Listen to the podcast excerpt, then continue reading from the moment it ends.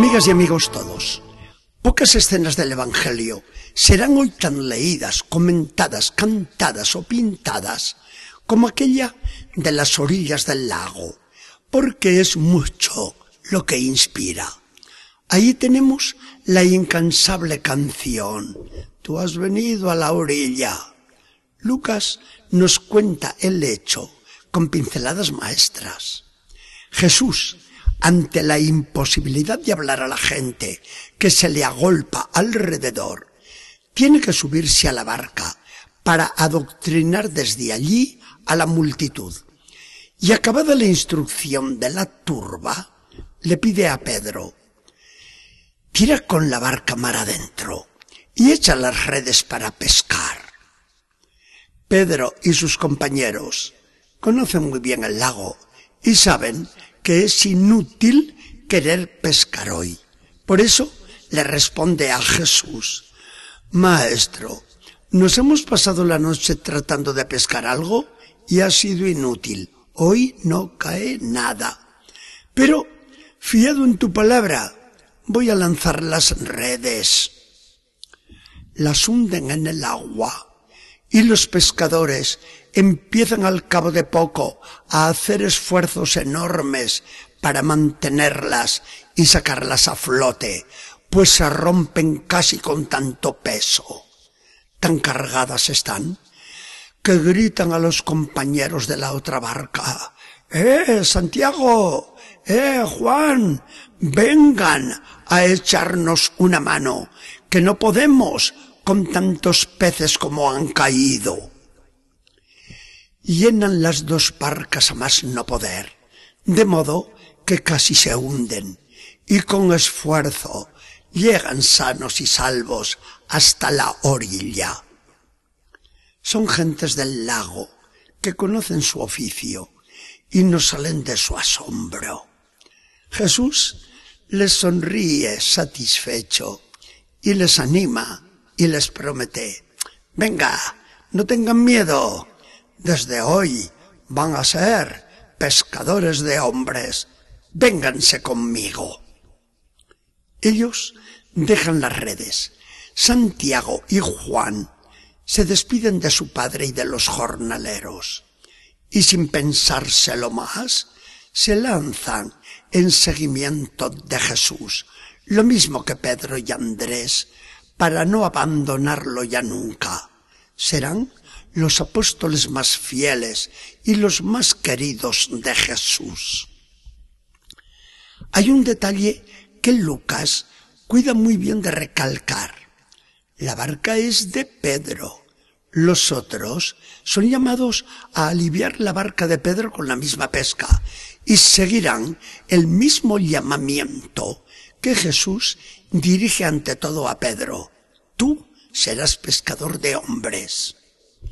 No ver en esto la intención de Lucas en recalcar el primado de Pedro y de su sucesor el Papa es querer cerrarse voluntariamente los ojos.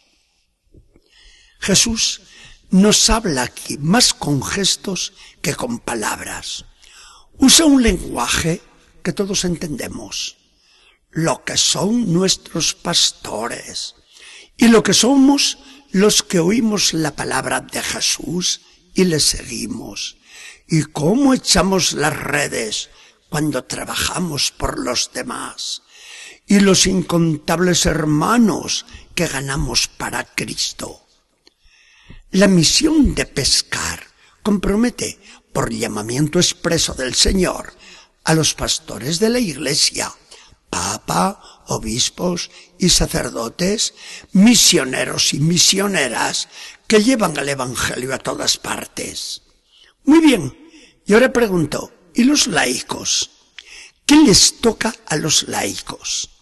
¿Están los seglares privados, por su condición de laicos, de la gloria misionera de la Iglesia? Oh, no, mil veces no. Los laicos están llamados a ser, pueden ser, y lo son si quieren, apóstoles de primera calidad. Es supuesto, sin moverse de su casa y sin dejar una sola de sus obligaciones. Por fortuna, hoy se ha despertado muy viva entre todos nosotros la conciencia de que Jesucristo nos llama a todos los bautizados a responsabilizarnos de la Iglesia, cada uno en su puesto. Somos conscientes de que la salvación de los hombres, realizada y merecida por Jesucristo con su sacrificio redentor en la cruz, depende en su aplicación de nosotros, los bautizados, que prestamos nuestra colaboración a Jesucristo el Señor. Para ello, aunque tengamos iniciativa propia, nos ponemos todos a disposición de los pastores de la Iglesia, desde el Papa hasta nuestro párroco. ¿Para qué? Para trabajar con seguridad plena, todos unidos en la obra del Salvador. Jesucristo llama voluntarios y hoy, como siempre, los encuentra abundantes en su iglesia. Lo que importa es que sintamos celo abrasador por la salvación de los hermanos que nos necesitan. Un celo como el de aquel gran obispo del gran norte del Canadá.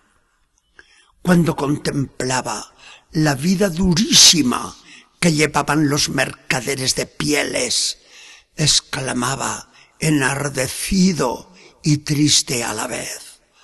Ah, en el inmenso país que me está encomendado, ni una sola cola de lobo se pierde, y habrían de perecer cada día almas que costaron la sangre de Jesucristo. ¿Dudaría yo en sacrificarme? De ninguna manera.